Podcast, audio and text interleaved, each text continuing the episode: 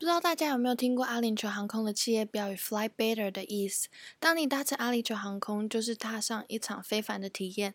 因此，他们以无比的心血投资在科技先进年轻机队上面。也因此，阿联酋航空是全世界飞行最多架 A 三八零的航空公司。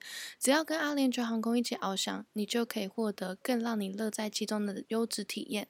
这是他们的承诺：搭乘阿联酋航空，飞越。卓越，相信大家一听到阿联酋航空，就会想到那引人注目的小红帽。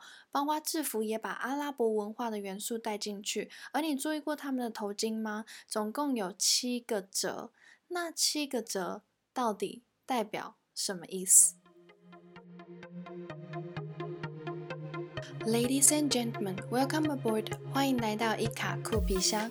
酷是 crew 组员的意思。想象一下，空服员走到哪，一定都会有一卡贴身的酷皮箱。你认为里面装载的是吃喝玩乐、挑战人生，还是知识行囊呢？这音频节目将会邀请来自世界各地不同的空服员，分享他们的经验谈、对学姐学妹制的看法，以及如何在飞行航程中建立良好的心态。除此之外，也会带大家用故事描述的方式，一同窥探空服员不为人知的秘辛以及内幕，并分享成为一名空服员所需具备的技能。如果喜欢这个节目，也请你在你到过的平台帮我分享，并留下你的反馈。准备好了吗？现在，请您将您的电子类产品调整为静音模式，这样才不会漏听接下来的内容。Now, please turn off the other electronic devices and enjoy the flight. 那我们就欢迎今天邀请到的阿联酋航空 Emirates 空服员 Anna 和我们聊聊大家梦寐以求杜拜生活的体验，以及揭开阿联酋航空空服员制服与美艳红唇的秘密。Hi Anna，Hello。Hello，Cindy，嗨，大家。首先，想要先请 Anna 简单的自我介绍一下，然后让我们更认识你一点。好的，我之前是在阿联酋航空，那我是二零二零一六年的十二月加入的，大概飞了三年半。那我今年的八月，因为疫情的关系，这样就是回来台湾。因为当时疫情的冲击，然后回来，还是说你可能想说，因为疫情的关系，为了健康的着想，然后先回来台湾。自己的本来飞行的生涯规划，我是有想说，在今年底的时候，我我就应该要就是离开空服这个。行业那时候就其实有想打算今年要离职，只是想说没想到疫情就是从今年初就就开始，然后后面其实我们家也是有大概一个月停飞的状态，所以我就想说干脆我还是就是趁现在这种时机离职好了，因为接下来一直待在那边可能也不会有赚钱，然后健康有很大的。就是疑虑这样。嗯，哎，那这是你的第一份工作吗？因为刚刚有听到你说，本来就应该打算可能在今年的时候就要离开空服员的这份职业，所以你原本一开始就设定好考上，那你就做三年。哎，这不是我第一份工作哎，其实只是就是那时候。呃，去做这份工作的时候，就想说只是有一个圆梦的感觉而已，只是只是想要可能想要到处去看看，然后又很想要就是嗯加入外商吧，就是很想要去挑战外商这个。这个地方就想说可以在杜拜工作，好像一个是一个很不一样的体验。那我就先就是去就是试试看，这样也没有说要以空服员当做我的呃终身的置业。那想问一下安娜，你上一份的工作内容跟就是空服员的这份职业是有相关吗？会不会让你在进入航空业之后会比较能够更快上手？我之前是做华航的地勤，所以嗯嗯。嗯，所以也是就是在航空业，只是说就是地勤其实跟空服还是很很不一样。那其实地勤前面也有做过一些杂七杂八其他的工作，对。但是地勤这份工作是多多少少会就是跟空服可能有一些关联。可是比如说像是呃机场的代号啊，或是一些机上特殊需求的代号，比如说就是 AVML 啊，就素食餐啊，或者是。就是一些特殊需求的代号，大概会差不多知道，但是工作内容就是完全就是差很多。之前就是也有听过地勤人员转空服，他们在飞每一趟航班，可能大家都还不知道说这个就是 Culture Flight 的那个。是哪一家航空公司？可是，对，通常如果是有做过地勤人员的话，他通常马上一眼一看就知道那是哪里。对，那我想问一下 Anna，，就是你最后完成了这个梦想之后，会跟现实有很大的落差嘛？因为之前可能就会有一些，虽然是做跟空服员不一样的工作，但是他就是为了要完成这个梦想去考了空服员，但是他发现好像跟他想象的当中落差很大。落差哦，落差是绝对有的，只是说进来之前就大家。可以想象说，应该就是个蛮累的工作，但是只有进来之后才可以体会，哇，怎么可以这么累？就下班就只想睡觉，然后，嗯，就是可能像是 layover 这件事情，跟想象中的可能非常不一样，是因为我们家的航班非常的密集，所以基本上我们的 layover 大概都是停。顶多就是二十四小时到三十个小时左右，去到那个地方大概就是过一夜。一开始我飞第一年的时候，可能就是会都出去玩，然后可能都不睡觉这样子。但是到后面的话，我就真的是能体会，就是空姐都说看到是饭店窗景的那种感觉，因为我都 后期也都是会待饭店，然后用 Uber E、用 f o o Panda 那种。啊，没有，国外只有五百亿。嗯，趁飞行结束之后，好好的休息，就不会像第一年去了很多地方。对，大家就会想象这份工作是一直出去玩，但其实实际上，如果真的要出去玩，反而是利用我们年假的时间，就是安排一个假期，好好的去探索一个国家，这样子。一年是三十天的年假，出去特别的度假一下，不然。平常飞行也非常的密集，有时候最衰的人就是会，比如说三个来回班打一个礼拜，那个就很硬。哦，休息完，然后马上你要进简报室，然后再继续执勤航班。对啊，就是就是回来，然后睡觉醒来，怎么又要去，然后又再回来睡觉，就是就是很累。对，而且我们的来回班最长的可以到四个多五个小时 一趟。我们那时候其实一直最不爽的是，就是我们有飞那个马尔蒂夫，对，然后飞马尔蒂夫是四个多小时，那单趟，然后这个班是打来回，可是马尔蒂夫这个班是机长在马尔蒂夫可以过夜，但是其他的那个空服员是就是一样要打回来，当下很气吧？对，而且那个是红眼班，就是凌晨两点多起飞的，然后回来是隔天下午两点多。爆累，超累，很超哦。对，而且你前一天晚上你根本不用睡，因为我们是起飞前两小时做简报嘛，所以我基本上是起飞前四个小时我会起床。对，然后还有你还要穿制服啊，头发对，还要化妆干嘛的？对，累哦，差不多的。可能对啊，班大家会不会很常请假？就很想吐啊，会，但是也有还有更更可怕的那种什么一些中东啊、印度啊那种班，很多都会有人请假。能够想象得到飞行的甘苦谈。我想问一下 Anna，，就是有关于你们公司的制服，就是大家对于鲜艳的小红帽可能都会特别的关注。这个帽子有特别的含义吗？因为之前也有听说阿联酋航空都会要求组员妆的话可能自然为主，但是口红一定要涂大红色，是为了要衬托这个帽子吗？其实这个问题，我觉得有可能会。让大家有点失望，就是关于小红帽这件事情，它应该是没有什么特别的含义，纯粹只是设计师，因为我们阿联酋企业色是红色，那它可能就是只是一个搭配上，所以它就是都是用红色下去做点缀。那我们的制服本身是那个沙漠的大漠色，这样子，就跟沙漠融为一体。呃，我们会。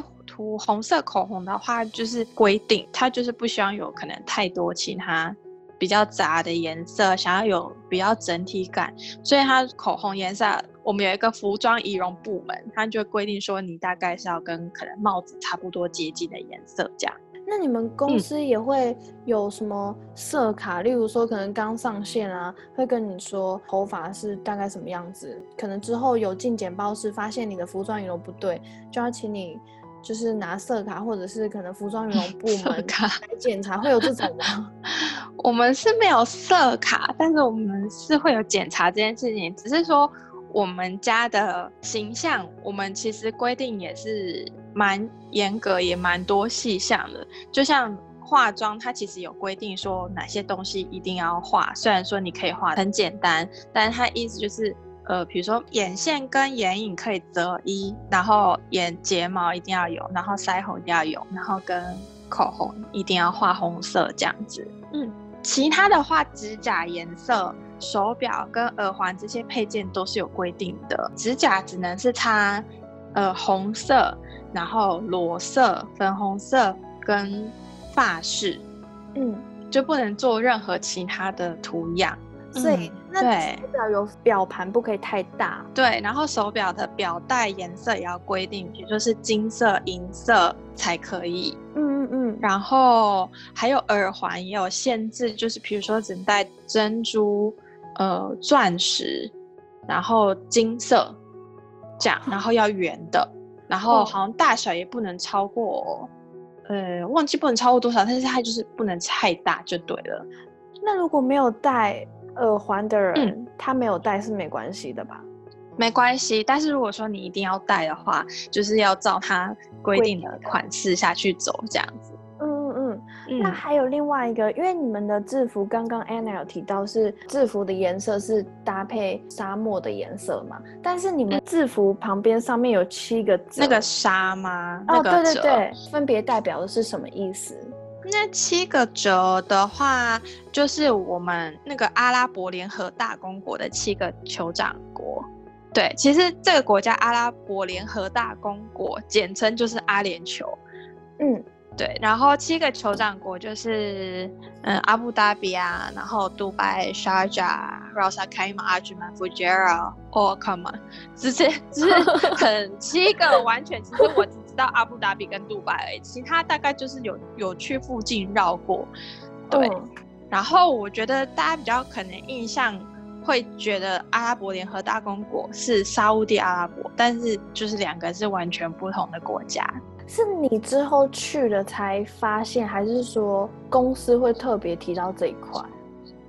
是不会提到这一块，但是其实我本来去之前也是，就觉得哦，是阿联酋跟阿拉伯就很容易好像是差不多的，差不多的地方，但是其实差蛮多的，就是了。那他们差最多的地方在哪里？发展性跟 就是都不太一样吧？嗯嗯嗯，对我觉得。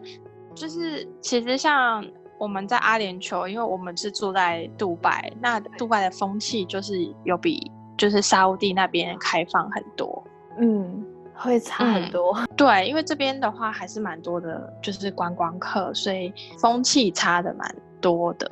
然后可能，嗯，因为沙地我们只接触的比较多都是乘客，然后乘客给我们的感觉就是都是那种。比较有钱，然后很喜欢颐指气使的地方，然后我们都觉得那个地方人很没有礼貌，我们不喜欢坐那个沙地的航班。嗯，懂。因为他们，因为他们有阶级制度，所以很有钱的人就会觉得他自己特别有钱。嗯嗯嗯，对啊，阿联酋就是也还好，然后阿联酋是不产石油的。呃，对对对，对对，然后大家就一直说，嗯。我们我们是石油很便宜，但是这里是不产石油的。但有钱的是那个沙地那边，虽然这边也很有钱，但是不一样的那个。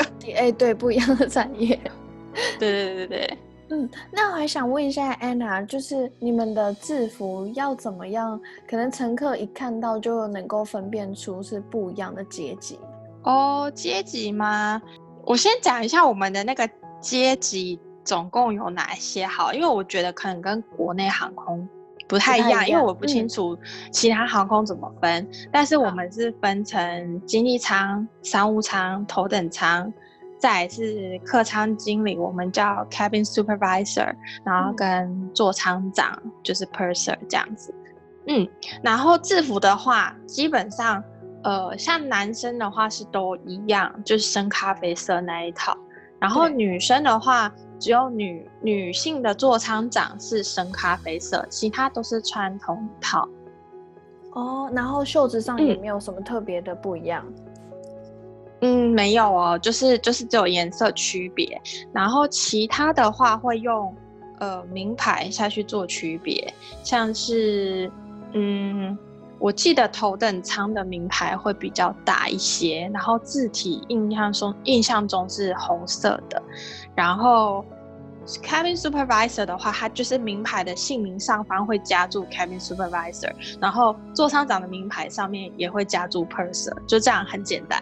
反正大家可能看到应该会先以制服的颜色为主。对，因为我们就真的只有女生比较容易看得出来，就很常就是比如说，呃，我们坐进 briefing room 的时候，有时候就是比如说，嗯，大家。我觉得大家会看，就是比如说，好像可能看起来年纪大一点，就认定他是 cabin supervisor。可是我们的 supervisor 跟我们一般就是经济舱、商务舱，我们都是穿一样的同一套。然后有时候可能没有，对，没有注意到名牌。有时候，然后因为我们进简报的时候，我们会先检查你今天带的证件。然后有些人就是可能，呃，像我有一次就比如说他看到我，然后就把他就是证件读过来，然后我说我不是，因为有的时候对就是。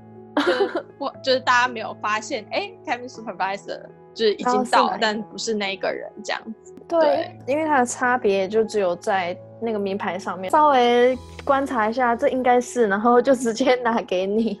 因为我们的名牌是会别在外套上，啊，有时候在 briefing room 很热，就是大家不会穿的外套，所以啊，一脱外套，大家是看起来是一模一样。那另外想要问一下 Anna，因为你们是住在杜拜嘛？穿衣服的话，应该也是要很保守，然后不能太穿出自己的风格，对不对？杜拜有很丰富的夜生活，然后也有海滩，然后泳池，所以就是夜生活，就是大家是打扮就是花枝招展，该露的都有露，然后海边也不会，海边也不会特别限制，他没有办法就是限制太多，可是除非像是遇到那个斋戒月的时候会特别的严格，比如说如果。斋戒月的时候穿的比较露，去商场的话会就是会被警卫赶出来。斋戒月是通常是一年里面的哪一个月份啊？呃，它会一直一直的变呢。就比如说我刚去的那一年，我记得好像是呃好像六月吧，然后再就五月，隔年就五月，然后再就四月这样。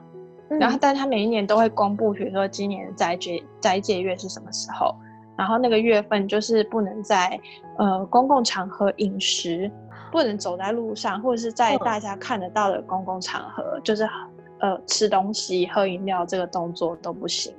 基本上喝水，其实喝水也不行。嗯，去我记得去酒吧不会有音乐。因为斋戒月就是不能不能有好像庆祝娱乐，还是就是他会也没有音乐，就会干干的。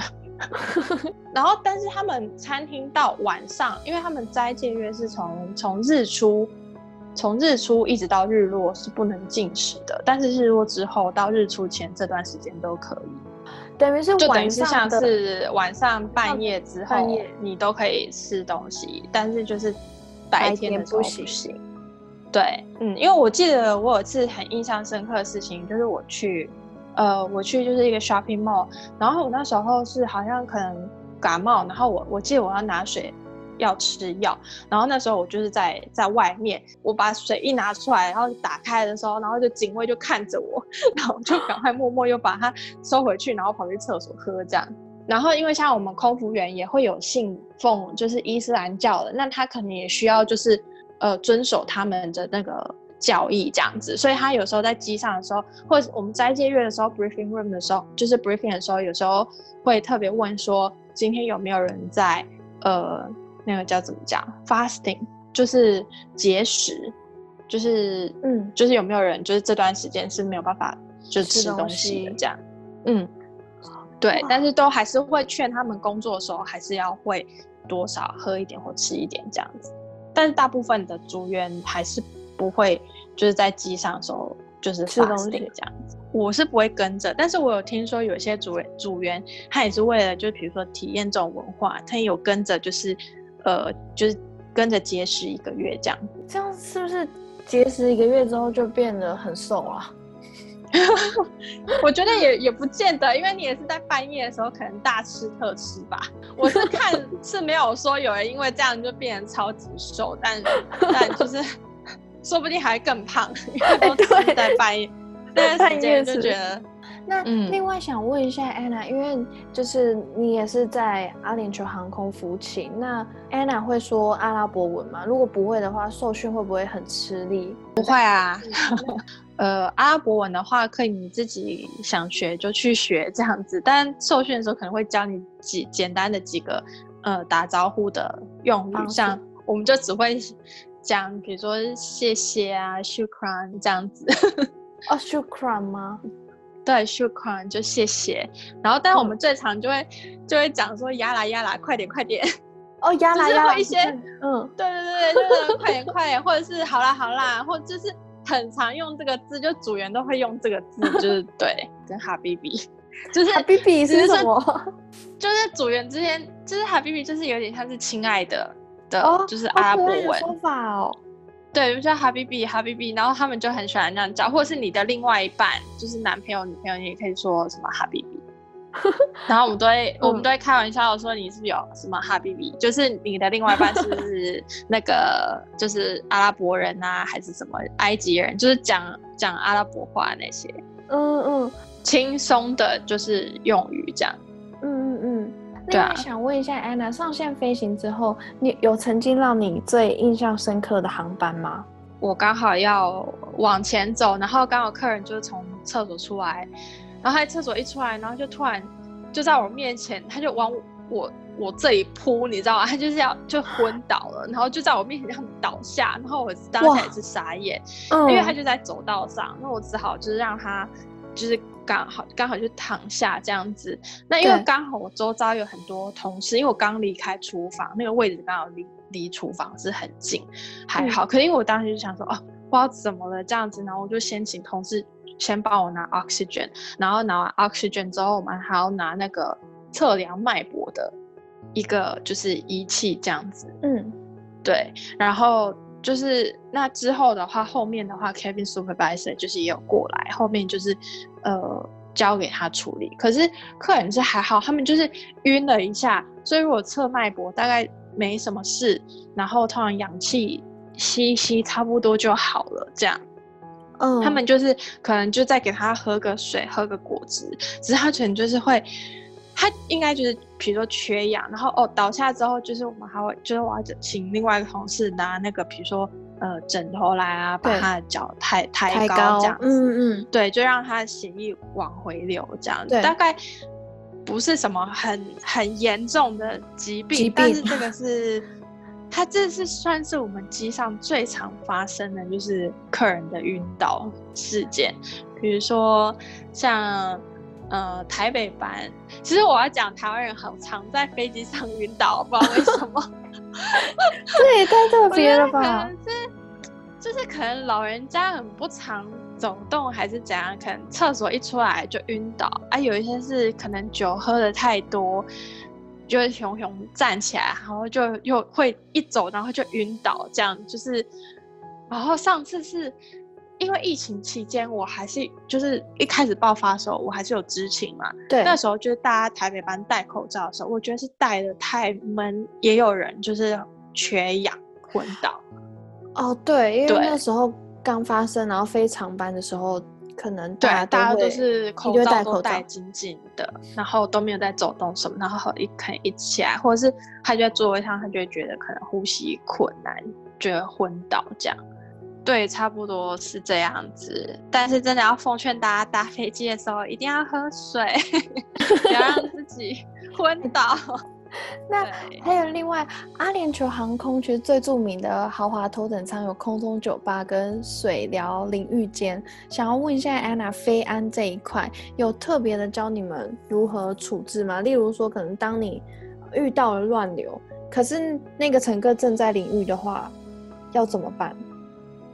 在淋浴，那就要把就厕所打开，叫他出来啊。我开玩笑，不是这样的，没有，就是因为我是没有服务过，我没有服服务过头等舱，因为我之前是就是在经济舱，然后所以我是有之前有问过头等舱的姐，那她是说，如果是这个情况的话，就是淋浴前就是就是他还是会告知客人一些安全的注意事项，比如说你等下如果假设。乱流的话，你呃，比如说洗手台侧边有把手，然后淋浴间或是拿马桶的哪边有把手可以抓，嗯，对，就像是经济舱的马桶侧边也是有把手可以抓，要不然的话不可能说是真的乱流，然后你真的是一直叫客人，比如说出来啊，或是干嘛，就 是不太不太能不太可行呐，对，就是没有也没有现实面，就是没办法叫他这么做，对。而且他还要穿衣服，什么也不可能那么快。对，所以就是还是会，就是会在他进去之前先告知他说要怎么处理。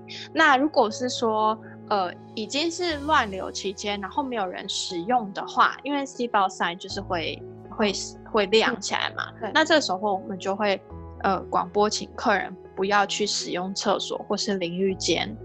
嗯嗯。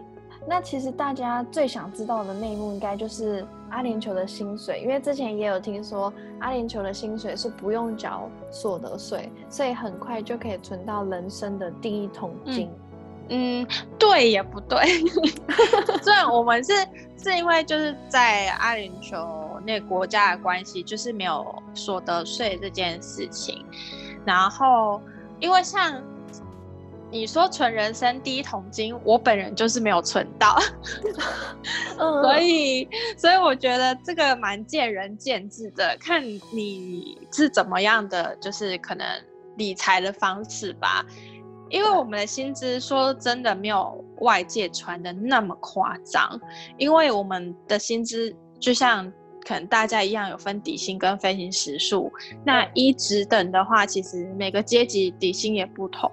那经济舱底薪就是大概在台币三万三万五左右。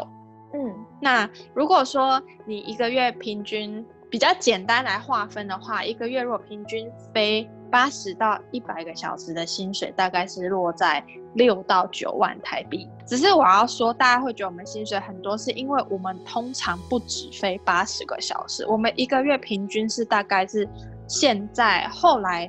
我从第二年开始，我几乎都是九十到一百多在徘徊，这样应该一个月下来很辛苦。差不多，对，但是你差不多就是可以拿到八九万，可是你一个月就是真的是很累。我们我们家的人力比较，他会把它就是最大化，对对？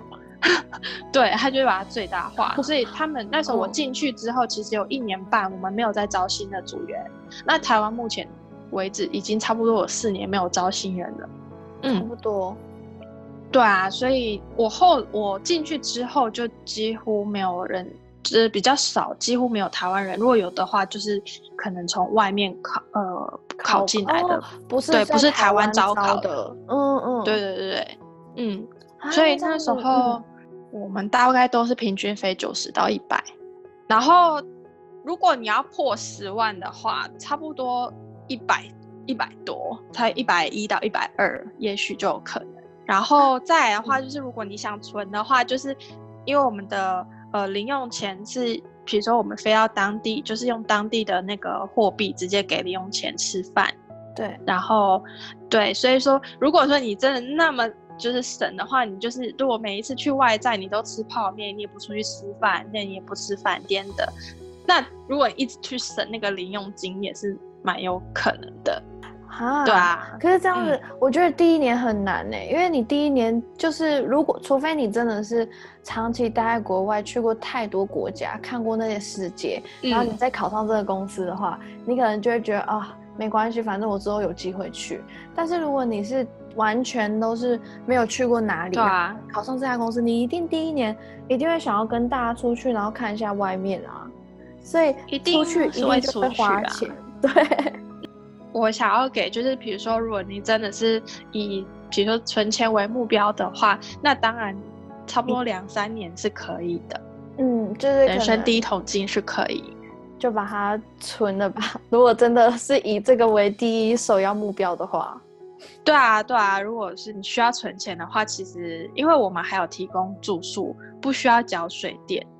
对，那这样子就是吹冷气什么都冷气开整天，开整天，开整年。哇，那我觉得差很多哎。在杜拜，什么样国家的美食跟什么样的饭店你都找得到，就是世界各国所有东西，就是在杜拜都可以找得到。所以我觉得它算是一个就是非常方便的地方。然后对，然后你又可以体验到很多不一样国家的不一样的感觉。对，跟。还有你可能吃到很多不一样的餐厅，可是他们也都是还蛮到地的，因为那边去工作的几乎都是国国二的外国人。嗯，听完之后感觉好好棒哦，就是在那体验完，然后回来那要花钱哦。对，一定的。最后想要问一下 Anna，，就是很多人都会说空服员转职。是一件蛮难的事情，但是因为 Anna 也回来台湾就是工作了，所以想问一下 Anna，就是目前做的这份工作，那你有觉得说之前是当空服员在转职的过程当中会觉得蛮难？我觉得是在这个疫情情况下真的是不太容易。如果说嗯，就是还没有什么想法的话，然后。我觉得转职比较困难的，倒不是说好像在职业上的衔接有困难，可是我觉得是自己要想做什么这件事情会让转职变得比较困难。就是可能会想说，哦，接下来就是还没有想好下一步要做什么，但是那时候就会觉得在空服员待越久啊，越是脱离不了那个舒适圈。对，对，但是我觉得就是。还是其实，其实转职难，就是看你愿不愿意做而已。就是其实工作都还是呃找得到，那可能只是说要就是转到自己想要做工作，也许不是那么的容易。但是但是还是机会都一直在那边。我觉得我现在的工作就是也还不错。对，嗯，啊，我现在是在饭店做公关。哦。那那时候你刚回来的时候，是之前就有想过做类似这样的工作，还是说你是回来之后想说，那就是去应征看看这样？其实没有想到说，我就只是所有的工作我差不多都看。那其实我比较希望未来的是还能是还是可以就是朝比如说创业这个方向走这样子。觉得 Anna 也是一个很有想法的人，所以其实真的当空服员来说。不管是前面刚考这份工作还是什么，我觉得都不可以说，可能平常都已经做了这份工作，觉得已经够好了，然后其他就没有再做进修。这样子的话，可能之后就算你即便哪一天真的不太喜欢这份工作，再转职的话，你都不会觉得特别的难，对不对？嗯，对，就是我觉得可能平可能在做空腹的时候。有比较多时间的时候，还是可能要稍微的，就是充实自己一下。但我真的是没有想太多人，我真的是就是走一步 算一步，所以就会觉得说，哦，真的是之前的时间，就是还是要好好的，还好好的利用。对对对。但是反正我就是那种走一步算一步的人，我想说现在。我可以做什么，那我就会就是去做什么这样子。那时候刚考上的时候，真的也没有想太多，也还没想好下一步要怎么走。但就是会哦，设一个停损点，到了之后就发现，哎，我怎么还没有想好？但是也差不多就要就要离开了这样子。然后，但是我要说，就是如果大家还是有就是想要呃进入空服员这个行业的梦想的话，就是是不管做什么工。作你现在先做什么工作都不用放弃，因为我的那时候我们同事有有来自四面八方的人，那他们也都做过各种不一样的，有刚毕业的也有，那也有比如说做过老师、律师、医生，什么电机工程设计，就是跟航空或是服务业就是八竿子打不着的都有超多。那今天真的非常谢谢 Anna 和我们分享了很多到当地生活的经验，以及更多相关飞行的心态，要怎么样去面对的内容。然后今天真的很谢谢你，谢谢。不会，谢谢 Cindy，谢谢大家收听。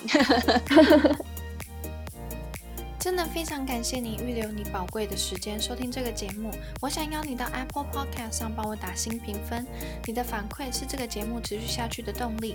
别忘了订阅这个节目，才不会漏掉任何最新内容。你如果知道的更多，意味着每趟航班有更多人共同维护费安，所以不要吝啬把音频分享给更多人知道。也欢迎你们追踪我的 Instagram，获取更多航空知识。我也会时不时问问大家关于搭乘航班的机智问答，你可以搜。群 c i n d y d r e a m 点 c o，期待与你互动。那我们下次见喽，拜拜。